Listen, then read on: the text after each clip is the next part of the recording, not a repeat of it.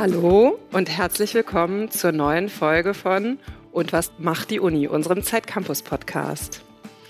Wir sprechen hier gleich eine gute Stunde über Themen, die euch und uns umtreiben. Über alles, was zwischen der ersten Vorlesung und dem ersten Job passiert. Das hier wird eine ganz besondere Folge, denn wir sitzen nicht wie sonst allein in so einem dunklen Studio in der zweiten Etage im Speersort, sondern wir sind hier live an der Uni in Hamburg und ich freue mich über alle, die den Weg hierher gefunden haben. Schön, dass ihr da seid.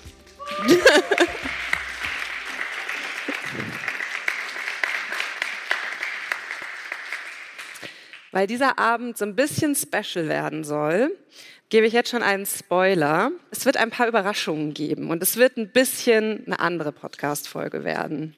Und deshalb möchte ich mit einem kurzen Stimmungsbild anfangen. Ihr müsst dafür nicht viel machen, einfach nur gleich kurz den Arm heben. Wer von euch kennt die Frage, und was macht die Uni? Ja, sehr gut. Und wer findet die auch nervig? Oder wer hat die damals nervig gefunden? Cool, ich auch. Ich habe Geschichte und Publizistik in Berlin studiert und dann auch abgebrochen. Deshalb ist heute vielleicht auch die Zeit, um dieses Trauma dieser Frage ein bisschen zu überwinden. Also schön, dass ihr alle da seid. Ihr hört die Stimme von Martina Kicks. Ihr seht mich auch. Das ist im Podcast dann später nicht der Fall.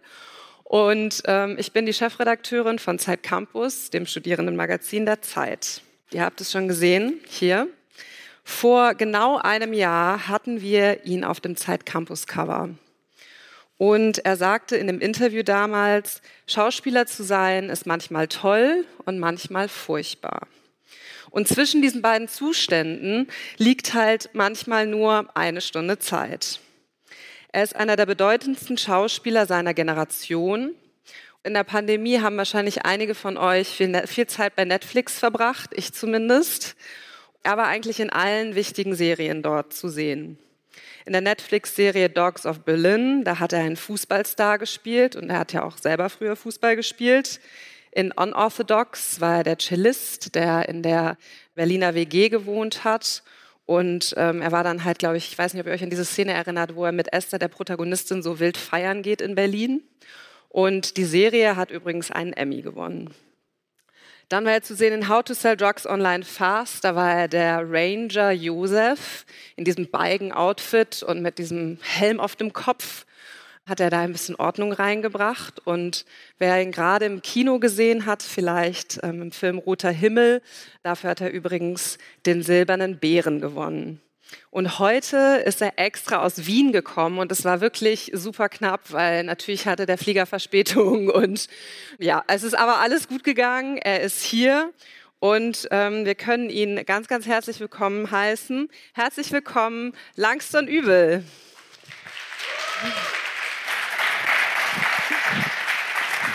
hallo.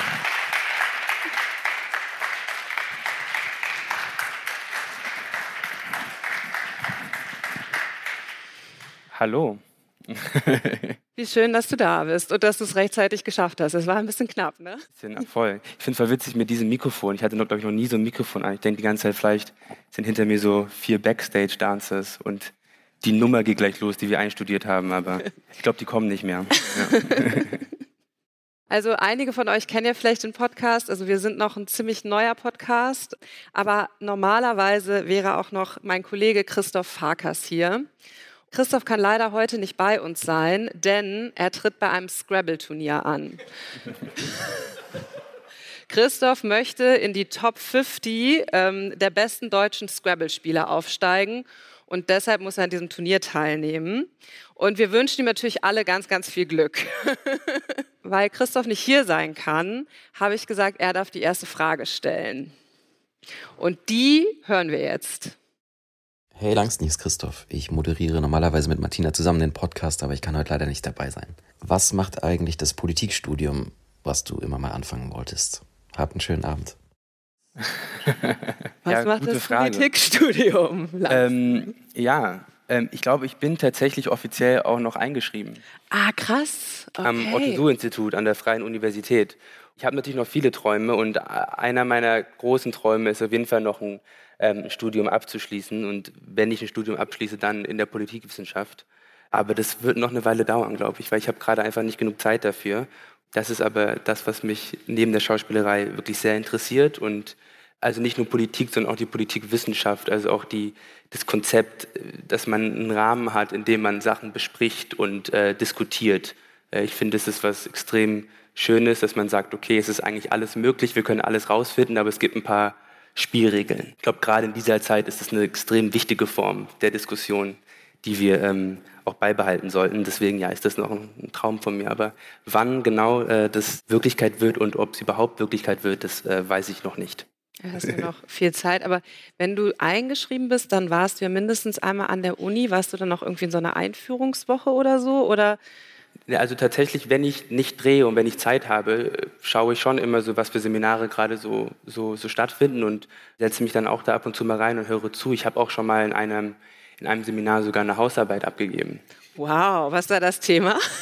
Das Thema war tatsächlich das Wort Migrationshintergrund, also das Wort Mensch im Migrationshintergrund. Dazu habe ich eine Kritik geschrieben, was mir persönlich lange auf dem Herzen lag und äh, das habe ich dann dort quasi formulieren können. Und Note? Er hat gesagt, jetzt will ich nicht lügen, weil ich weiß es nicht mehr genau. Ich, ich hatte sogar so ein Feedback-Gespräch per Zoom. Ich weiß gar nicht genau, wie die Noten dort, dort, dort funktionieren. Aber, ich, okay. er, er meinte irgendwas mit einer Eins. Das ist gut.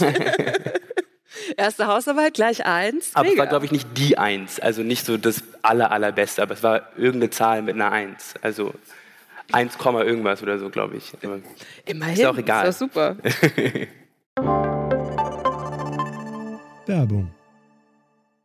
Eine Bibliothek, die man überall nutzen kann. Mit Perligo hast du Zugang zu über einer Million Lehrbüchern, wissenschaftlichen Texten und integrierten Tools, die dir dabei helfen, noch effizienter zu lernen.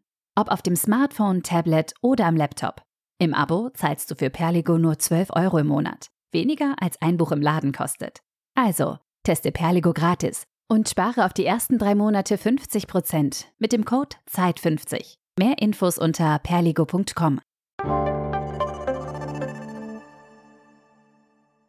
Sag mal, du hast es eben schon angedeutet, so ein bisschen, du hast gerade viele andere Sachen zu tun, aber warum hast du dann doch erstmal gesagt, so Arbeit ist mir wichtiger als das Studium? Mm, also ich, ich kann mich noch erinnern, ich war so in der 10. Klasse, da habe ich einen Film gemacht, der hieß Freistadt und danach habe ich so entschieden, okay, das ist das, was ich nach der Schule versuchen will zu machen. Und es gibt ja auch die Möglichkeit, auch die sehr tolle Möglichkeit, Schauspiel zu studieren. Und das habe ich ja auch nicht gemacht. Und ich war einfach dann du hast es ja vorhin angesprochen mit Dogs of Berlin, 2018 dann schon in so einem tollen Projekt und dann kam das nächste tolle Projekt und es hat sich nicht mehr angeboten für mich, mich quasi für drei, vier Jahre aus der Industrie zurückzuziehen und nochmal zu studieren. Aber jedem heranwachsenden Schauspieler oder Schauspielerin würde ich das auf jeden Fall empfehlen, weil ich lernen musste, während ich gearbeitet habe. Und das kann gut gehen, muss es aber auch nicht immer. Und ich glaube auch nicht, dass jeder der Typ dafür ist während dem Prozess das zu lernen. Ich kann mich erinnern, weil ich glaube, es gibt so eine gute Portion von so Selbstbewusstsein und von so von der Notion, dass man erstmal hingeht und sagt, man kann es und dann kriegt man es irgendwie hin, ist gut. Aber ich glaube, das geht natürlich auch nicht immer gut. Ich, ich hatte mal so eine Komparsenanfrage und da haben, haben die, glaube ich, jemanden gesucht, der Breakdancen sollte. Und meine Mutter meinte zu mir, ja, sag einfach, du kannst es. Und Gut. so, ich glaube, das wäre so ein Beispiel von so, ich glaube, man muss dann schon gucken, was man kann. Aber, aber hast du die Rolle dann gekriegt? Nein, ich habe natürlich das gar nicht gesagt. Sonst hättest du ja noch mal so einen Spin kurz machen können. Absolut, ich kann halt gar nicht tanzen, von daher das ist völlig, absur ab, völlig absurder Vorschlag. Genau, ich habe ähm, dann nicht Schauspiel studiert und habe es auch wirklich sehr genossen, auch direkt arbeiten zu können. Du hast es ja eben gesagt, Freistaat, war das der Berlinale Film, wo du angefangen hast? Nee, das war ähm, ein Film, ähm, der spielte Ende der 60er Jahre. Es war so ein Erziehungsheim, das hieß Freistadt. Da ging es um eine Gruppe von Jugendlichen. Ähm weil davor gab es doch dieses, äh, diesen Berlinale Film, bei dem du dabei warst. Weil ich wollte dich nämlich fragen, wann du so diesen Moment hattest, dass du wirklich wusstest, das will ich werden. Ich will Schauspieler werden und nichts anderes. Also den Film, den du gerade eben angesprochen hast, das war ein Kurzfilm, der hieß The String Puppet und das war wirklich ähm, absoluter Zufall. Meine Mutter hat einen Freund, der ist Kostümbildner, der kennt wiederum einen Puppenbauer und dieser Puppenbauer hat eine Puppe gebaut für einen Kurzfilm, dieser besagte Kurzfilm, der während der Berlinale gedreht äh, werden sollte. Und da sind irgendwo Bilder von mir aufgetaucht und dann hat er gesagt, ah, der könnte doch diese Rolle spielen. Und das war meine erste Begegnung überhaupt mit Schauspielen. Meine Eltern haben weder was damit zu tun oder Freunde der Familie. Das war, das war so, der, so der Kontaktpunkt. Der Film Freistadt war aber dann die Erfahrung, die mich dazu verleitet hat zu sagen, okay, ich, ich, weiß nicht, was ich nach der Schule machen will, aber das ist jetzt mein Plan. Weil ich kann mich erinnern, während der Schule war das so ein krasses Verlangen von mir, zu wissen, was ich nach der Schule mache. Ich hatte ja, das immer, fragen einen ja auch alle ja, die ganze ich hatte so Angst Zeit. davor, was so, werden? was werde ich später machen? Was ja. ist mein Job? So, ich, so, und äh, es war so schön, dann das so für mich so zu formulieren. Aber das war so ziemlich jungfreundlich da noch. Also ich habe nicht gedacht, dass äh, das wirklich dann was wird.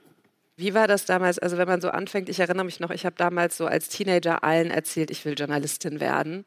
Und also bei mir gab es schon so ein paar Leute, die so gesagt haben, ja, ja, Martina, dream on so ungefähr, weil die meisten, also viele wollen natürlich irgendwie, weiß ich nicht, Anwalt oder Arzt oder so werden. Das sind ja so die klassischeren Berufsbilder. Wie war das damals bei dir? Gab es da so Freundinnen, Freunde, Lehrer, Eltern? Was haben die so zu dir gesagt, als du dann irgendwie so als Teenager gesagt hast, ich will Schauspieler werden? Ich glaube, es war so ein bisschen so ein gemischtes Bild. Also meine Eltern waren immer sehr unterstützend, das muss ich sagen, was ich denen auch sehr hoch anrechne, weil ich glaube, dass es ja auch nicht immer einfach ist, dann, wenn man da so ein Kind hat, was irgendwie so vor sich hin wuselt und man einfach quasi diesen Raum hält äh, und wo man vielleicht selber auch nicht ganz davon überzeugt ist. Und so an meiner Schule war das wirklich so ein bisschen geteilt. Da gab es Lehrer, die das unterstützt haben, die vielleicht selber auch Interesse an Theater und auch am Schauspielen hatten. Und da gab es aber viele Lehrer, die das nicht unterstützt haben oder auch gar nicht ernst genommen haben und mir auch nicht geholfen haben, mich mal zu befreien für einen Dreh oder äh, mich mal da zu der Premiere gehen zu lassen. Also das war schon so ein bisschen ein, ja, auch ein, auch ein Kampf hier und da. Und dieser Film Freistaat tatsächlich, hätte den nicht drehen dürfen, wenn meine Mutter nicht kurz vor Sommerferienbeginn zum Schulamt in Charlottenburg gegangen wäre und dort quasi den Vorgesetzten meines Rektors gefunden hätte. Wahnsinn. Mhm, weil mein Schulleiter mir nicht erlaubt hat, äh, diesen Film zu drehen. Weil er meinte, es hätte, würde mein äh, MSA gefährden. Obwohl ich total. Was ist so, denn MSA? Der mittlere Schulabschluss. Den macht man in Berlin. Ich weiß nicht, macht man den hier in Hamburg auch? Ich weiß es nicht. Aber. Ich noch nicht gehört. Genau, ich glaube, rein theoretisch dürftest du nach diesem Abschluss von der Schule gehen. Dann zehnte Klasse quasi genau. der Abschluss, okay. Und der hat mir das aber nicht erlaubt. Meine Mutter hat diesen Typen gefunden, der ist bestimmt auch jetzt nicht mehr Inhaber dieses Amtes, aber äh, der hat es dann tatsächlich erlaubt. Damit war die cool. Beziehung zwischen mir und dem Schulleiter endgültig vorbei, aber, aber ich durfte diesen Film drehen. Okay, ja, das war sehr cool. Und ich habe ja gesagt, es gibt so ein paar Überraschungen heute. Eine davon ist, unser Gast darf sich immer ein Getränk wünschen. Mhm. Und du hast dir einen Shot mit Zitrone gewünscht. Ja. Und du musst jetzt einmal sagen, warum es gibt wenig so äh, Drinks, außer jetzt so richtig gut gemachte Cocktails, wo ich jetzt sage, das schmeckt mir einfach per se, weil da Alkohol drin ist. Deswegen, wenn ich so im Club bin oder so und Lust habe, was zu trinken, dann stelle ich mir meistens so einen Wodka-Shot und dann sage ich aber, mach die Hälfte Wodka und die andere Hälfte einfach Limettensaft, weil dann schmeckt man nur den Limettensaft und, und es weckt dann so ein bisschen auf, wegen, wegen der Säure. Ich finde das ein sehr, sehr guter Lifehack. Und ähm, weil wir ja so ein bisschen, also unser Podcast basiert ja auf so ein bisschen WG-Atmosphäre. Wir sind jetzt ja quasi so eine kleine Party und es ist nach 21 Uhr. Deshalb möchten wir nicht nur hier auf der Bühne anstoßen, sondern mit euch anstoßen. Es müssten eigentlich sehr viele Schnapsgläser bereitstehen. Und es gibt, glaube ich, auch Wodka mit und ohne Alkohol. Das war uns sehr wichtig. Ja, absolut, oder? Und ich glaube, wir haben aber mit Alkohol. Wir haben mit Alkohol? Auch, ich glaube, dein steht da. Ach so. Aber ich glaube, bei mir sieht es so ein bisschen aus, als ob da bei mir ist so eine Zitronenwolke drin. Und bei, mir bei auch. dir? Ja, okay. Aber wir einfach mal probieren? Halt, nee, wir, wir, warten, bis alle einen haben. Und dann, du kannst doch jetzt nicht hier anfangen. Das habe ich nicht gesagt. ich meinte, warten wir, bis alle haben. Wir dann, genau, ja. genau. Wir warten, bis alle haben. Sind bei euch auch Wolken drin oder wie? du musst dann den Vergleich machen: Berliner Club oder Zeitmischung. Welche, welche Wodka-Mischung ist besser? ich habe das noch nie getrunken. Echt nicht? Aber, nee. aber, die einzelnen Teile davon schon. Also Wodka ja, klar, und, Wodka und, und Limettensaft. Und Limettensaft habe ich getrunken. Ja. Und, äh, aber in der Kombi bin ich gespannt. Das wird dein Leben verändern. Es wird das Leben von uns allen ja, ja, verändern, glaube ich. Hier, es gibt jetzt ein Vor- und ein Danach. Es ja. gibt einen, den ersten Teil des Podcasts, Karriere, Schauspiel beginne. Und jetzt wird nur noch über das Feiern geredet. Nein. Ja, vielleicht muss man es so ein bisschen mischen, Ja. oder? Damit es sich, damit es diffundiert. Das- Fundiert ist gut. Ja, ich habe irgendwann mal Bio studiert. Das Hast du? Ist, ja, Und wenn Sachen So. sich vermischen, nennt man das ich glaube so. Fundiert, Also ich okay. weiß jetzt nicht, ob ein Biologe anwesend ist, aber ich meine, wenn sich so ist ein Biologe ja. anwesend. oder eine Biologin. Okay, cool. Dann lasst uns aber das Glas heben. Schön, dass ihr alle da seid und Danke für die mit Einladung. uns ähm, ein bisschen trinkt und feiert. Prost. Prost! Oh. und sagst du, was sagst du? Gut. Oh, es zieht zusammen. Cool, dass ihr mit uns trinkt. Weil wir schon so ein bisschen in jetzt so Feierstimmung sind. Dein Vater hat seit 20 Jahren einen Jazzclub in London, Dalston's Jazz Bar. Kannst du uns vielleicht mal, es wird ja auch langsam dunkel, so ein bisschen mitnehmen in den Club? Wie sieht's da aus? Riecht's da nach Zigaretten? Wer geht da so hin? Was ist das für ein Laden? Also nach Zigaretten riecht es auf keinen Fall, weil in England darf man nirgendwo rauchen. Also gar nicht. Es gibt immer draußen vor den Clubs halt diese Raucherbereiche, die halt immer so rammelvoll sind. Was ganz witzig ist, wo man natürlich da auch total viele Leute kennenlernt immer. So ein klassischer Abend in der Dawson Jazz Bar ist so, wir haben nur am Freitag und Samstag offen. Und es geht um sechs los. Da kocht mein Vater von sechs bis zehn und es spielt eine, ähm, eine Liveband, Jazz, so überraschenderweise. Dann, genau, kocht mein Vater, du kannst essen. Es gibt, glaube ich, immer so zweimal, zweimal kann man reservieren, von sechs bis acht und von acht bis zehn. Und- Zwei Seatings oder Mhm, so. Zwei Seatings. Ja, ja. Und nach, der zweiten, nach dem zweiten Seating, also um 10 Uhr, räumen wir wirklich ganz praktisch alle Tische und Stühle aus diesem Restaurant raus. Und mein Vater fängt an aufzulegen und es bildet sich meistens sehr, sehr schnell eine Schlange draußen und es ist quasi während äh, so ein laufender ähm, Übergang, während wir quasi die Küche noch sauber gemacht wird und Tische und Stühle rausgetragen werden äh, und noch geputzt werd, äh, wird, ja, kommen schon Leute rein und es wird getanzt und dann geht's bis zu 3 Uhr. Okay, wow. Und was würdest du sagen, wenn du so da ja auch so ein bisschen mit aufgewachsen bist Mhm. wahrscheinlich, oder? Was hast du von deinem Vater über Musik gelernt? Über Musik, pff, also ich glaube einfach so ein bisschen mein Musikgeschmack geprägt. Ich glaube aber am meisten so gelernt, so, ist mir auch später erst aufgefallen, dass mein Vater, glaube ich, auch extrem so viele so Performer-Qualitäten hat, dass ich auch zunächst nicht immer. Kann er so, tanzen? Ja, er kann extrem gut tanzen. Und er tanzt auch dort immer, wenn er auflegt und äh, ist auch witzig und spricht auch mit den Leuten. Es gibt auch ein Mikrofon, was so Fluch und Segen ist. Also wenn ich an, also wenn ich anwesend bin, weil natürlich man immer so ein bisschen innerlich zusammenzuckt, wenn dein Vater dann da irgendwelche Witze macht. Aber die anderen finden das ja immer gut. Das ist ja immer das, man kennt das ja. So, deine, deine Eltern sind so witzig. Und man ist so, ja, klar. Ich habe, glaube ich, ja, von, von meinem Vater viel gelernt, aber auch von meiner Mutter. Und ähm, es ist schön gewesen, dort aufzuwachsen, ähm, weil wir auch früh auch schon mithelfen konnten. Und ich glaube, dass ja, ich vielleicht auch dadurch so wenig so Scheu immer hatte, so auf Menschen zuzugehen, mit Menschen zu sprechen, ähm, weil natürlich das auch eine extrem so kommunikative Geschichte ist, ne? so ein Restaurant. Und ja, ich kann mich erinnern, ich bin mit sieben auch schon so dann da so rumgerannt und wollte irgendwie so Leute bedienen. Und ich kann mich so krass, so krass daran erinnern, dass so, ich muss ja total jung gewesen sein und habe dann so, wollte halt so Kellnern einfach ernst genommen werden. Und die Leute haben sich ja, glaube ich, total äh, ne, darauf, darüber, äh, also daran aufgehalten, dass halt dann ein Kind. und ich habe es halt nicht verstanden. Ich war so, nervt doch Weil nicht. sie gesagt haben, du musst schlafen gehen. ja, oder, oder, so, wa so, warum, warum bedient uns jetzt ein Kind hier? Also ich bin einfach nur ein Kellner. Deine Bestellung bitte. also war schön und ich komme da auch immer gerne wieder hin. Und sag mal, mit acht Jahren bist du dann von London Hackney nach Berlin-Charlottenburg gezogen.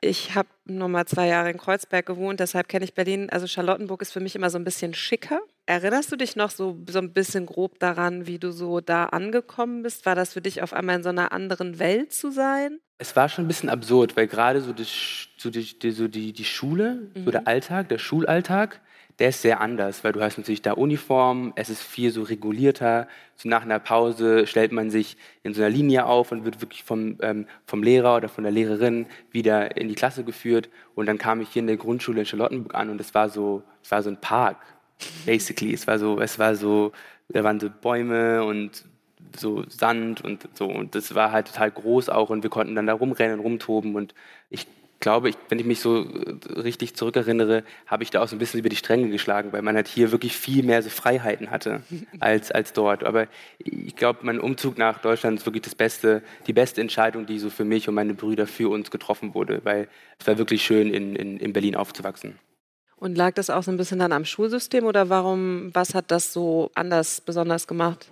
Einfach die Stadt Berlin, äh, einmal die Anzahl, glaube ich, einfach die Anzahl der Menschen, einmal die Sicherheit Natürlich Auto-Schulsystem, ich bin natürlich absoluter Verfechter eher davon, dass äh, alle Schulen kostenlos sind. In England hast du natürlich einen extremen äh, Klassismus, was das angeht. Und äh, die so die Idee, dass wir so wie konnten, so mit total jungen Jahren so einfach rumtoben, auf den Teufelsberg gehen oder rumlaufen. Ich glaube, unsere Eltern mussten sich keine Sorgen machen. Und das ist, war wirklich schon schön. Und in Charlottenburg war das auch, es war sehr, sehr grün, aber wir waren trotzdem sehr nah am Zentrum und wir konnten da so richtig eigenständig aufwachsen. Das war cool. Und du hast gerade gesagt, so im Grün zu sein. Ich zum Beispiel bin in Herford aufgewachsen, mhm. ist so eine 60.000 Einwohnerstadt und auf so einem Bauernhof. Und damals habe ich mich natürlich voll nach der Stadt gesehnt und deshalb habe ich mich gefragt, hattest du so Land- und Natursehnsucht als Stadtkind oder äh, wolltest du auch mal den Trecker hören und äh, das Stroh riechen oder wie war das bei dir? Also eine Weile lang war eigentlich so mein Deutschland, also meine Deutschland-Realität war eigentlich so Baden-Württemberg, also wo meine, wo meine Großeltern herkamen, äh, Wertheim, um genau zu sein. Das ist so in der Nähe von Würzburg, so von der Höhe her. Und zunächst war halt dieses ländliche eigentlich das, was ich von Deutschland kannte und war auch erstmal so ein bisschen so, ja, es gab schon so einen kleinen Kulturschock dann zu Berlin, weil die Berliner schon sehr anders sind als so die Leute, die Leute in Baden, wenn man jetzt da so in die Bäckerei geht oder zum Metzger oder äh, ja, also war zunächst eigentlich das Deutschland, was ich kannte, war so Taubers Bischofsheim. dann kanntest du ja auch beide Welten so. Mhm. Und was ich mich auch gefragt habe, du hast, glaube ich, mal erzählt, dass du damals schon so auf dem Schulhof in dein Handy Nachrichten an Agenten und so geschickt hast und so umtriebig warst, weil du so deine Schauspielkarriere starten wolltest. Würdest du sagen, Berlin hat dir so auch als Stadt geholfen, um, also damit du da bist, wo du heute stehst? Das ist eine gute Frage. Ich, ich frage mich oft, ob ich quasi den gleichen Weg auch in London gegangen wäre. Das weiß ich nicht. Ich glaube halt fast, dass man vielleicht mit anderen Sachen beschäftigt gewesen wäre oder ja vielleicht schon allein die Schule nicht so easy, äh, so ein einfaches Thema gewesen wäre, dass man sich, dass man so Zeit hätte, zum Sportverein zu gehen und sich dann mit solchen Sachen zu beschäftigen. Und ja, aber das war halt so, als ich dann diesen Film gemacht habe, The String Puppet, wollte ich halt unbedingt herausfinden, wie, also ein bisschen später äh, als das genau, aber ich wollte unbedingt herausfinden, wie man Schauspieler wird und ja, wirklich dann immer so in den Pausen so E-Mails geschrieben und ich, ich sehe die auch manchmal immer noch, weil ich habe immer noch die gleiche E-Mail-Adresse. Deswegen ploppen die halt manchmal im System hoch und die sind natürlich voller Rechtschreibfehler und so quasi so Hallo. Was hast du geschrieben? Äh, hallo. hallo, ich will hier mitmachen, mäßig so. Und, äh, hast du eine Antwort bekommen? Oder ja, du, ich habe ja. hab tatsächlich dann von einer, von einer Agentin halt eine Antwort bekommen, die mich dann quasi unter Vertrag genommen hat und dadurch kam dann dieser besagte Kinofilm Freistadt zustande. Cool. Also mhm. lohnt es sich manchmal auch einfach Mails mit Rechtschreibfehlern und einfach rauszugehen. Absolut, absolut. Man könnte ja auch so ein bisschen sagen, dass du eigentlich ja mit Netflix so bekannt geworden bist und du warst erst in Berlin Station zu sehen, dann in Dogs of Berlin und ich habe mich schon so ein bisschen gefragt, wie, wie war das für dich, da so mit in diese Serienwelt hineinzuwachsen? Es war eh, also als Dogs of Berlin rauskam, war das einfach total absurd und krass und beeindruckend, ja, das erste Mal in einem Format zu sein, was natürlich extrem viele Leute gesehen haben. Das verändert ja dann doch so ein bisschen auch dein Leben von einem Tag auf den anderen und ja, es war schön. Aber wenn ich so zurückdenke, ich war auch extrem jung und ich hatte es ja vorhin angesprochen mit diesem, dass ich quasi lernen musste, während ich gearbeitet habe, würde ich zurückblickend auch vieles anderes machen. Also ich bin da hingekommen, ich glaube, ich war 18, 19 Jahre alt in diesem Set und habe, glaube ich, gedacht, dass ich viel mehr geleitet werde, dass ich viel mehr Hilfestellung bekomme und hätte da gar nicht verstanden, dass du, hm, dass du ja, als Schauspieler da eigentlich fertig vorbereitet mit allem drum und dran hinkommen musst. Und äh, ähm, das war eine Wahnsinns, Wahnsinnserfahrung und ich war dann aber auch froh, dann auch, ne, auch nochmal so in anderen, ähm, in anderen Geschichten auch, auch, auch stattfinden zu können. Und ähm, wie sind die Leute dann da mit dir umgegangen? Haben die dich dann schon irgendwie so ein bisschen angeleitet oder Also du wurdest ja offensichtlich immer wieder gebucht, das muss man ja auch sagen. Das stimmt, aber genau, ich meine, es sind, es sind natürlich klar, steht Netflix, also um drüber sind natürlich immer ne, ganz andere Regisseure, ganz andere ProduzentInnen, ganz andere auch Casting Directors und genau, ich glaube, es war so, so, so ein bisschen so eine Mischung aus Zufall und natürlich auch, dass sie dann auch doch Gefallen daran gefunden haben, da so ein bekanntes Gesicht immer wieder auftauchen zu lassen. Cool. Und dann kam Unorthodox und ich weiß noch, als ich Unorthodox gesehen habe, ich fand es einfach eine sensationelle Serie. Ich weiß nicht, vielleicht haben einige von euch es gesehen. Ich sehe Nicken. Ähm, ich fand es einfach Wahnsinn, wie halt Esther dann ja aus dieser sehr ja, orthodoxen Familie, aus dieser Heirat, aus dieser Ehe flieht und dann nach Berlin kommt und so eine neue Welt geht auf. Also ich erinnere mich an diese Szene im Club, wo ihr, wo sie so das erste Mal so diese Bässe hört und da vor Ort ist. Wie erinnerst du dich an diese Berliner Dreharbeiten? Es war ja so ein schöner Sommer und Wahnsinn, ja, das war richtig schön. Das war, also bei diesem Dreh hat wirklich so alles gestimmt. Das war wirklich äh, die Produzentinnen Alexa, Alexa Karolinski und Anna Winger die jetzt gerade auch eine neue Serie rausgebracht hat, Transatlantic auf Netflix, sind wirklich zwei tolle Produzentinnen, tolle Regisseurinnen und wir hatten so einen coolen Cast, der war genauso nach meinem Geschmack, war extrem international, aus, aus Israel, aus Deutschland, aus UK, ähm, aus den USA. Es war total so unbeholfen, aber einfach so automatisch wurde so voll so, es war voller respektvoller Umgang mit den verschiedenen Geschichten, die da aufeinandertreffen. Aber gar nicht so angestrengt, sondern es, war einfach, es waren einfach gute Menschen, die da aufeinander getroffen haben. Und wir wussten, dass wir da schon so eine sehr spezielle und spezifische Geschichte erzählen. Aber wir haben niemals gedacht, dass das dann so um die Welt zieht. Und das war, glaube ich, das einzig Schöne äh, während dieser Pandemiezeit, in dem es ja rauskam war der Erfolg dieser Serie. Das war, das war echt krass, das hatten wir nicht kommen sehen. Aber es war schön und ich habe mich so gefreut, weil es toll ist, wenn man dann am Ende dort steht und sagen kann, ja, das waren noch gute Leute, das waren es war eine schöne Zeit und man ist auch stolz darauf, wie das auch entstanden ist. Ne? Und nicht nur, dass man irgendwie irgendwas produziert hat, sondern auch der Weg war auch schön. Ich erinnere mich noch, wie diese Emmy-Verleihung, glaube ich, auch per Zoom stattgefunden mhm, hat. Voll. So. Das ist ein gutes Stichwort, denn es gibt noch eine Überraschungsfrage. Hör mal. Hallo Langston, hier ist Alexa. So, was ist das Interessanteste oder Merkwürdigste oder Peinlichste, das du je in Vorbereitung auf eine Rolle gemacht hast? Sei ehrlich. Hast du sie erkannt? War das Alexa? Ja. Ja. Krass. Das ist ja toll. Wir haben uns echt lange nicht mehr gesehen. Wir saßen, letztes Mal saßen wir auf dem Balkon mit Aaron zusammen, der auch ah, ja. äh, auch dort mitgespielt hat. Schön, cool, ihre Stimme zu hören. die Frage, was war das Peinlichste? Wahrscheinlich irgendwas, wo ich dann, mh, hm, doch, ich weiß es genau. Das ist witzig, das ist gut, weil es mir neulich eingefallen. Ich habe mein Casting gemacht für Bibi und Tina. Zwei oder drei oder so und ein Freund von mir auch, der hat diese Rolle auch bekommen. Okay. Völlig zu Recht. Und die waren aber auch wirklich, waren uns beide, weil es gibt dann wirklich manchmal so ganz furchtbar, wie man es denkt, auch dann so Endrunden, so Finale entweder wirst du es oder der andere. Äh, und dann sieht man sich auch manchmal in diesen Räumen. Also man muss dann immer so tun, als wäre das jetzt so normal. ähm, so organisiert es doch irgendwie anders. Aber es, dann mussten wir, glaub, musste ich, glaube ich, so ein Lied vorbereiten. Es hieß, glaube ich, Mädchen auf dem Pferd. Das musstest du singen und tanzen. Ja. Und dieser, dieser wirklich, der ist so viel, der kann so singen und der ist so, der kann das alles und so. Und es war, ich kann mich noch erinnern, ich, ich habe mich auch so unfresh gefühlt bei diesem Casting. Ich kam, ich kam da so rein und ich hatte so, der so viel coolere Schuhe als ich und ich saß, ich, ich habe wirklich meine Ergänzung, ich kann mich daran erinnern, schreiben, geschrieben, bevor das Casting losging, ich bekomme diese Rolle nicht. So, wirklich nicht. Ja, ich glaube, diese ganze Vorbereitung war ein bisschen demütigend. Ähm, ich will noch auflösen, woher ich Alexa kenne. Mhm. Ich habe bei Alexa eines meiner ersten Praktika gemacht. Wirklich? Alexa war damals Editorial Assistant bei der Weiß und ähm, ich bin damals von Bielefeld äh, nach Herford gezogen für mein äh, Praktikum bei der Weiß. Es war sehr aufregend. Und dann kommen wir zu der Rolle, die ich sehr unterhaltsam fand, How to Sell Drugs Online Fast. Du bist aber dieser Ranger mit diesen beigen Klamotten, der in Lisas neuer Boyfriend ist und versuchst in dieses Drughouse mit gewaltfreier Kommunikation und anderen Techniken ähm, Ruhe reinzubringen. Also ihr wart ja ein sehr junger Cast, so habt ihr da eigentlich so 24-7 gefeiert oder war das schon harte Arbeit und volle Konzentration? Hm. Das stimmt, das war auch so ein Sommer, das, war der, das haben wir in Köln gedreht. Das stimmt schon, das ist aber ein richtig cooler Cast. Also alle drumherum, Lena, Maxi, wir haben uns alle sehr, sehr gut verstanden. Ähm, und ich kam ja erst in der dritten Staffel dazu und die haben mich so richtig nett da aufgenommen. Und weil sowas ist immer extrem wichtig. Ne?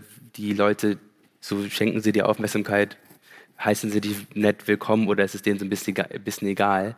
Und es war, das war wirklich richtig, richtig toll. Und wir haben uns alle echt gut verstanden. Es war wirklich viel Spaß und ich glaube, bei so ein, zwei Szenen hätte ich mich vielleicht auch ein bisschen mehr so konzentrieren müssen und weil, es war wirklich, es war wirklich ein so Joke nach dem anderen und es war aber auch richtig, richtig toll, weil auch die Bild- und Tonfabrik, die Produktionsfirma, die dahinter steht, extrem tolle Sachen machen und ich einfach extremer Fan bin von ja auch so die ganze, so, ganze so visuellen Geschichten und Grafiken ähm, in der Serie, weil sie da wirklich, finde ich, schaffen, auch so diese emotionale Ebene von so diesem digitalen Raum auch ja auch so festzuhalten.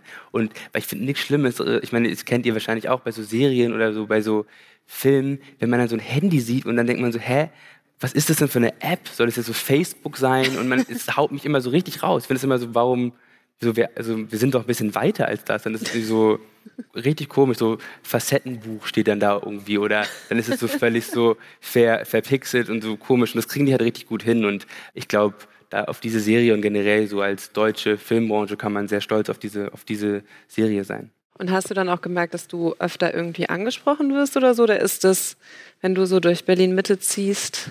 Schon ab und zu, doch, passiert schon, aber ähm, es ist ja auch schön. Ich freue mich ja total, wenn Leute, also das ist ja total cool, dass du irgendwo mitspielst in Sachen, die die Leute gesehen haben und ich finde, das ist ja immer sehr respektvoll ich finde, manchmal ist es, ist es, manchmal ein bisschen irritierend, wenn Leute halt nur so gucken und man. Ist es, ist es nicht? Ja, und man, man, man, selber fühlt sich ja nicht so und dann denkt man so, muss ich immer so hingucken und fühle mich dann manchmal so ein bisschen blöd, obwohl es ja tatsächlich total normal ist und im Endeffekt freue ich mich total. Ist ja auch ein Kompliment, wenn man dich absolut. so erkennt und so. Also Als das erste Mal jemand so auf mich zugekommen ist, habe ich mich total gefreut. Das war total unwirklich. Ja. ja ich hätte gern ein Autogramm. Ähm, letzten Sonntag habe ich dich tatsächlich im Kino gesehen, hier im Zeise-Kino in. Altona. Mhm. Du ahnst wahrscheinlich, welchen Film ich gesehen habe. Roter Himmel. Genau. mir ist so ein bisschen aufgefallen, dass du immer so der ausgleichende, fröhliche Typ bist. Mhm. Und ich dachte irgendwie so, also der Josef ist ja der, der ne, so ein bisschen gute Stimmung versucht zu verbreiten. Ich weiß nicht, wer den Film schon vielleicht noch nicht gesehen hat. Also es gibt äh, einen grumpy Schriftsteller, Hauptdarsteller, der dann so in seinen Laptop hackt und du wirfst so dein Handtuch über die Schulter und gehst lieber baden. Mhm. Die Frage liegt natürlich nahe, wie viel von Langston steckt dann manchmal in so einer Rolle drin. Also wie viel Freiraum hast du dann auch, da sowas einfließen zu lassen von dir? Absolut. Also bei der Rolle habe ich mich also extrem so akribisch darauf vorbereitet, weil ja, ich einfach extrem Respekt hatte vor dieser Aufgabe und auch vor dem Regisseur. Und ich mich extrem gefreut habe, ähm, in seinem Film mitspielen zu dürfen. Christian Petzold, richtig? Christian Petzold, ja. genau. Und mir war also total wichtig, ich will den Film jetzt nicht, vor, also ich will den Film nicht vorwegnehmen, aber es gibt dann schon so einen Bruch in dem Film. Und der war mir extrem wichtig. Also es ist zunächst ausgleichend, aber irgendwann emanzipiert sich diese Figur, finde ich auch sehr. Das ist ganz witzig, irgendwie, ich glaube, auch im Zuge so der Kritiken und so wurde, hat das auch irgendwo mal geschrieben, dass ich öfter so eine Rollen spiele und das ist ganz interessant, weil ich mich selber gar nicht unbedingt so sehe mhm. und deswegen ist es für mich auch so ein bisschen ein kleines Kompliment, weil ich weiß, wenn man meine Freunde sehen, fragen würde, würde man das glaube ich auch nicht unbedingt jetzt über mich sagen. Nicht, weil ich unfreundlich bin, aber weil ich vielleicht einfach dann doch eher so schon in, also in mich gekehrt bin und ähm, jetzt nicht immer versuche, die Show zu spielen. Mhm. Aber klar, muss man auch mit den Rollen dann auch umgehen, die einem, die einem angeboten werden. Ja, gerade bei dem letzten Film finde ich es aber sehr schön, wie das dann so eine, ja, so eine kleine Wandlung nimmt. Mir ist dann auch aufgefallen, dass es natürlich auch total also nicht anstrengend ist oder herausfordernd, aber es ist natürlich auch so, wenn man gerade bei Roter Himmel immer mit so einer großen positiven Energie in die Szene reingehen muss und jemand anders so total grumpy dir nichts zurückgibt, das war auch eine Herausforderung ähm, in sich. Ja. Das glaube ich. Ich fand, es war auch so ein sehr puristischer Film, weil der hat ja eigentlich nur über diesen Ort und das Meer funktioniert. Es gab keine Special Effects. Mhm. Und fast gar keine Musik auch. Wirklich ja so voll über Musik und über euer Schauspiel funktioniert. Das fand ich echt richtig cool. Absolut, aber ich, also ich meine mit, es gab keine Musik, es gab keinen Score. Also mhm. ne, oft wird ja quasi bei Filmen total so unterstützt emotional ne, mit irgendwelchen Geräuschen und mhm. so Soundkulissen. Und es gibt in diesem Film, glaube ich, drei gesetzte Songs, die benutzt werden, aber halt nicht so Hintergrundgeschichten. Mhm. Da hört man nur das Meer oder das Rauschen des Meeres oder die Atmosphäre, was natürlich auch nochmal herausfordernd ist, weil natürlich dann nur die Wörter da stehen. Aber das war ein Wahnsinnsdreh und einfach richtig gute Leute, die da aufeinander getroffen haben, die viel, vieles lief irgendwie übers Nonverbale. Man musste gar nicht immer alles auseinander diskutieren, weil da einfach, einfach passiert. Und ähm, ich bin sehr stolz auf den Film. Cool, zu Recht. Und du hast eben das Stichwort Freund gesagt, deshalb gibt es noch eine Überraschungsfrage. Was geht, Langston? Hier ist dein Freund Kian. Wir waren oft zusammen verreist. Vor genau einem Jahr waren wir in New York. Wie würdest du sagen, beeinflusst das Reisen, vor allem so eine Reise wie nach New York, deine schauspielerische Arbeit? Ich bin echt ein bisschen, das ist krass. ich habe recherchiert. Ja. Also vielen Dank auch an dein Management, weil dein Management, die CETA, hat die Frage von Kiel besorgt. Das ist cool. Ja, nee, weil ich jetzt gerade halt in, auch in, in Wien bin, sehe ich meine Freunde irgendwie nicht so oft und es ist ähm, dann irgendwie so äh, schön, das, die Stimmen zu hören. Wenn ich jetzt mal so ganz ehrlich bin, jetzt wenn ich diese New York-Reise ähm, so nehme, ist glaube ich gar nicht so sehr, dass sie so mein ja, schauspielerisches Ding direkt beeinflussen, aber natürlich, wenn wir so gemeinsam unterwegs sind und wir sind viel unterwegs, alles, was man da so zusammen erlebt, die Gespräche, und da ist ja auch bei mir jetzt nicht was Besonderes, kennt ja jeder, diese ganz kleinen, absurden Momente, die man manchmal erlebt im Alltag, die man auch nicht nacherzählen kann, wo man einfach denkt, okay, das ist krass, das würde nie jemanden glauben, niemand, nie jemand glauben, wenn man das jetzt so, wenn man das jetzt so nacherzählt. Das sind natürlich dann schon so elementare Geschichten, die man so abspeichert und dann denkt, okay, das ist so eine Qualität, die könnte so einen Charakter haben. Ich bin da schon immer so, dass ich ja so als Grundidee oder als Grundimpuls dann doch so Sachen nehme von so Menschen, die ich kenne, Begegnungen, die ich hatte, weil es mir dann so was Konkretes gibt und daraus entsteht dann irgendwie viel. Kannst du vielleicht noch was zu Kian sagen, weil der ist doch auch Musiker, richtig? Mhm. Kian, Kian ist nicht nur Musiker, Kian ist ein richtig, richtig, richtig, richtig guter Musiker. äh, ähm, Kian macht R&B, aber auch extrem so tanzbare Musik. Kian hat gerade eine neue EP ah, äh, cool. rausgebracht. Ja, und woher kennt ihr euch? Kennt ihr euch wirklich wir, so seit also der wir, Ich habe so oder? zwei Freundesgruppen, die mittlerweile auch sich so ein bisschen so gemerged haben, die so äh, jetzt mittlerweile eine große sind. Das ist total schön. Einmal so meine, meine so drei Jungs, mit denen ich auf der Schule war. Mhm. Ich habe äh, es geschafft, drei Freunde dort zu finden. Ähm, und die sind auch. Das ist so, viel immerhin. Ja, ich finde es auch nicht schlecht. Wenn die bleiben, ist es gut. Ja. Ähm, und und dann gibt es so, gibt's so Freunde, die ich wirklich so in, in, meinem Kiez, also in Charlottenburg kennengelernt habe. So übers Ausgehen hat sich so eine Gruppe formiert von so fünf, sechs Leuten, die sich, die alle nicht auf den gleichen Schulen waren, die aber wirklich, die, die sich so kennengelernt haben, die, weil sie sich halt wirklich mögen. Was halt ganz cool ist und wir haben es einfach immer gut verstanden. Aber mittlerweile ist es so ein großer Pool und die machen auch alle Sachen ohne mich, also ständig, die ganze Zeit. und ähm, aber wir haben so Gruppen und so, ich bekomme immer mit, was passiert und immer wenn ich nach Berlin bin, ist es so, ist man so instantly wieder, wieder drin und es ist richtig schön auch zu sehen, wie die alle ihren eigenen Weg gehen und Erfolg haben und es gibt nichts Cooleres, als so beim Konzert von Kian einfach hinten zu sitzen mit einem Wodka Cranberry oder so und dann einfach zuzugucken, wie er singt, weil es ist richtig gut. Guter Tipp ja auch. Und sag mal, du hast in unserer Titelgeschichte gesagt, Schauspieler zu sein ist manchmal toll und manchmal total furchtbar. Wir haben jetzt ja viel über so deine Erfolge gesprochen, roter Teppich, Berlinale. Ich habe immer so gedacht, wow, du bist ja erst 25. Das darf man ja auch nicht vergessen so. Und es gibt ja auch voll viele Schauspieler, die irgendwie ewig brauchen, bis sie da hinkommen so. Gibt es manchmal auch so Momente, wo du auch Zweifel hast, wo du irgendwie auch mit dir ringst und dich fragst, ob das jetzt alles so richtig ist? Es ist ganz interessant, dass du das ansprichst, weil ich mir in letzter Zeit ähm, echt oft darüber so Gedanken gemacht habe und auch bemerkt habe, dass es ja schon extrem wichtig ist, dass man so auf sich aufpasst, weil dieser ganze Beruf ist ja dann doch so sehr persönlich und mhm. man kann nicht so gut die Privatperson und den Schauspieler so trennen. Das vermischt sich natürlich total und es ist ja auch schön, dass es sich vermischt. Aber an einem Tag wird man irgendwie extrem gelobt und jemand ist angetan von deinem Spiel und sagt, oh, du bist ganz toll und an einem anderen Tag liest du vielleicht irgendwo eine blöde Kritik oder deine Agenten rufen dich an und sagen, irgendjemand möchte nicht mit dir ähm, zusammenarbeiten. Und dieses heiß und kalt, dieses ständige so heiß und kalt, das nimmt einen natürlich schon auch mit und macht auch was mit einem. Und das ist auch okay und das ist auch normal. Was ich nur gemerkt habe, ist es ganz wichtig ist, diese Art von Gefühle dann auch zuzulassen und sie dann auch zu spüren und auch wenn es mal so niedrige Gefühle sind wie so Eifersucht oder so, dann muss man das einfach auch annehmen und akzeptieren, weil dann habe ich gemerkt, kann ich das irgendwie kurz fühlen und dann auch verarbeiten und dann ist es auch erledigt. Ne? Und wenn man das aber so negiert und so darüber fährt und sagt, ja, das, ich stehe ja eh immer, eh immer über allem drüber, was man einfach absolut nicht tut, ist es vielleicht nicht okay. So weit bin ich gekommen, aber ich weiß natürlich auch nicht, ich weiß auch nicht alle Lösungen, aber das, das habe ich jetzt für mich so herausgefunden, dass es für mich wichtig ist. Und gibt es da sowas, was dir hilft, diese Balance ein bisschen zu halten oder das halt so aus, dir diese Zeit dafür auch zu nehmen? Ja, schon, aber ich glaube wirklich, ist so ein, bei mir ist es wirklich, ich brauche so einen Tag, wo ich dann darüber so nachdenke und es blöd finde und das auch wirklich blöd finde. Und dann am nächsten Tag ist es schon besser.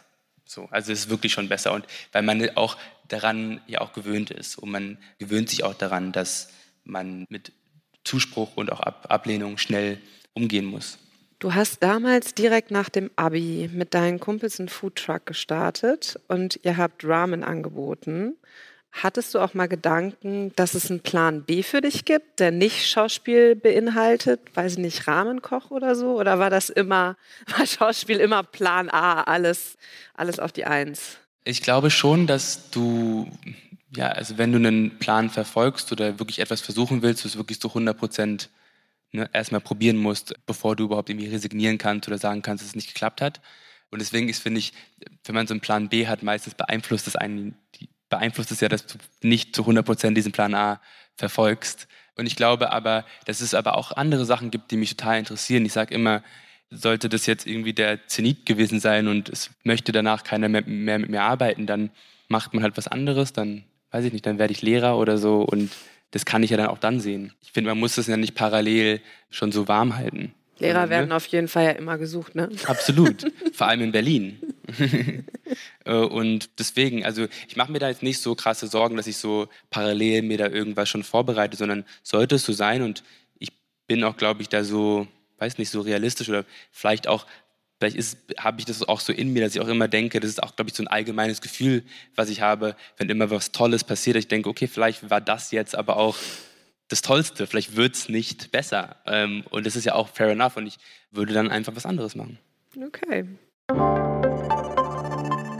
Werbung Du bist gestresst von der Uni, liegst abends oft im Bett und grübelst oder steckst tief in einer Krise? Der Ratgeber Mental Health von Zeit Campus hilft dir, deine Gedanken und Gefühle zu sortieren und Ruhe in stressigen Momenten zu finden. Er enthält Entspannungstechniken, Lernmethoden und Notfallstrategien sowie zahlreiche Interviews mit ExpertInnen und Erfahrungsberichte von Studierenden. Sichere dir jetzt dein gratis E-Paper zum Download unter www.zeit.de/slash mental health. Würdest du den Job auch noch machen, wenn du dafür gar kein Geld bekommen würdest? Auf keinen Fall. Die Antwort überrascht mich. Ja, also ich habe es ja gesagt, also ich, ich interessiere mich halt auch, also schon auch noch für andere Sachen und ich liebe Film, ich liebe es zu spielen, ich liebe diese ganze Welt, mich mit allem zu beschäftigen, mir selber auch Filme anzuschauen, ins Theater zu gehen und ich weiß nicht, ich mich, frage mich manchmal, inwieweit, ob ich es ob, ob auch machen würde, wenn ich jetzt mich einfach nur hier, weiß nicht, vor, vor die Europapassagen stellen würde und irgendwie so Shakespeare-Texte lesen würde. Das ist, glaube ich, nicht, wer ich bin. Okay. Also ich glaube, dass mich das auch interessiert, dass mich auch Leute sehen. So ehrlich bin ich da zu mir und ich glaube, wenn mich irgendjemand nicht mehr sehen will, dann ist es auch okay. Dann doch Lehrer in ja, Berlin. Politik Kreuzberg, und Sport. Politik, Sport, Fußball spielen. Es gibt noch eine Überraschungsfrage. Wirklich? Ja, warte mal ab. Hör mal. Hallo Langston, hier ist Aminata. Es gibt ja diverse Gründe, warum ich so dankbar und glücklich über dich und unsere Freundschaft bin, ne? Aber ich finde ja besonders gut, dass wir unsere, ich sag mal, Stärken und Schwächen gut ausgleichen können. Wie zum Beispiel, ich bin so krass vergesslich und du weißt ja immer alles. Es gibt ja oft Situationen, da weiß ich gar nicht, also ich weiß einfach nicht mehr, was da ging oder wie das war, was vielleicht auch damit zu tun haben könnte, dass wir wirklich auch, wir waren auch viel feiern zusammen. Jedenfalls ähm, holst du die Erinnerung zurück und ich bin dafür so dankbar, weil es ist unfassbar cool, es ist wie so eine kleine Zeitkapsel für mich. Und deshalb möchte ich jetzt von dir wissen, weil wir ja auch sehr oft und gut und wirklich seelenwärmend essen gehen, möchte ich von dir wissen, was war das schmackhaftste, köstlichste Essen, was wir zusammen gegessen haben? Weil das finde ich, das müssen auch die Zuhörerinnen und Zuhörer, die müssen es auch hören. Und ja, man könnte jetzt denken, uff, das jetzt so, also weiß nicht, das ist jetzt schon, wir kennen uns jetzt so sechs Jahre, glaube ich, da haben wir viel gegessen. Eine harte Frage, aber wenn dein Gehirn wirklich so krass ist, wie ich denke, dann hast du jetzt sofort eine Antwort und ich bin sehr gespannt. Weil, ja, ich glaube, dass ganz oft, wenn man, ähm, dass es gar nicht darum geht, wie gut das Essen tatsächlich ist, sondern natürlich einfach, wie nett der Moment gerade ist und wie nett die Gespräche oder einfach die Situation. Das beeinflusst da, glaube ich, total, wie, wie lecker man irgendwas findet. Und Aminata und ich waren mal zusammen in einem, wie sagt man, All-Inclusive-Urlaub auf, auf Fuerteventura. Okay, wow, das hätte ich auch nicht gedacht. Und deswegen ist meine Antwort das Buffet dort. ähm, es war nämlich das erste Mal, dass ich in so einem All-Inclusive-Ding war. Ich kannte dieses ganze Prinzip nicht. Es war total cool, weil eine Person, ein Veranstalter macht alles für einen. Mhm. Und unser Flug war dann irgendwie verspätet oder irgendein Bus holte uns nicht ab. Und dann konnte man einfach zu denen gehen und sagen, das ist passiert, kümmere dich darum. Die haben es dann gemacht, weil die quasi für alles verantwortlich ist. Und das war total krass für mich zu sehen, weil ich dachte immer, Animateure gäbe es quasi nur für Kinder. Und ich wusste nicht, dass das auch ein Ding ist, dass dann auch so ältere Menschen sich dann so bespaßen lassen mit so wirklich so mediokren Geschichten. Und Was habt ihr da zum Beispiel gemacht? Musstet ihr so tanzen, YMCA ja, und genau. sowas? Genau, sie haben dann so Leute auf die Bühne geholt und dann so. Choreos mhm. vorgemacht und ich will es auch gar nicht verarschen, weil das ja auch trotzdem total auch, also hat ja auch total Spaß gemacht, aber ich kannte das einfach nicht und es war total die neue Welt für mich und dann hing dann so am Morgen dann so die Liste vom Dart-Wettbewerb aus und es war schön. War eine Hast schöne du Zeit. Dart-Wettbewerb mitgemacht? Nee. nee wir haben uns irgendwann mal ein Auto gemietet so, ja. und sind dann ausgebrochen, aber das war, eine, war ein richtig schöner Urlaub, das ähm, war eine richtig schöne Erinnerung. Cool. Und ähm, Aminata deutete ja an, dass ihr auch schon oft um die Häuser gezogen seid. Da frage ich natürlich auch, wenn ihr feiern wart, wo wart ihr in Berlin feiern? Was, ist, was steckt dahinter? Weiß echt nicht, was sie meint. Aber, äh, ähm, ich weiß gar nicht, ob wir denn so immer so zu gewissen so Clubs oder so gegangen sind. Ich glaube, wir waren einfach dann meistens so mit anderen Freunden bei Leuten zu Hause, wie es dann halt immer so ist. Aber ja, ich kann mich dann schon daran erinnern, dass so, ich weiß nicht, so nach dem Abitur, vielleicht so als ich so 20, 21 war, da spreche ich auch oft mit meinen Freunden drüber, es gab so eine unbeschwerte Zeit, mhm. wo man wirklich so keine Sorgen hatte. Und ich glaube, das, ich kann mich gar nicht mehr so daran erinnern, wie das ja, wie, also wie sorgenfrei man war.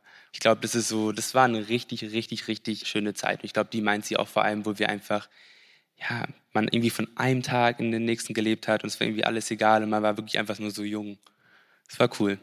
Und woher kennt ihr euch? Gute Frage. Ich glaube, Aminat und ich haben uns auf einem Festival kennengelernt in Berlin irgendwo. Da sind wir, glaube ich, so zufällig ineinander reingeraten und haben uns dann immer mal wieder gesehen. Und daraus ist eine Freundschaft entstanden, die bis heute gehalten äh, hat und auch halten wird, denke ich, noch eine, noch eine ganze Weile. Und ja, per Zufall. Ich finde es immer total schön, wenn man wirklich so Freundschaften sich entwickeln, die nicht, weil wir zusammen im Sportverein waren oder zusammen in der Schule, wo man sich jeden Tag gesehen hat und gezwungenermaßen musste man sich dann ein, zwei Leute suchen, mit denen man sich anfreundet, sondern wenn wirklich so zwei Menschen aufeinandertreffen und man einfach merkt, ah, man mag sich.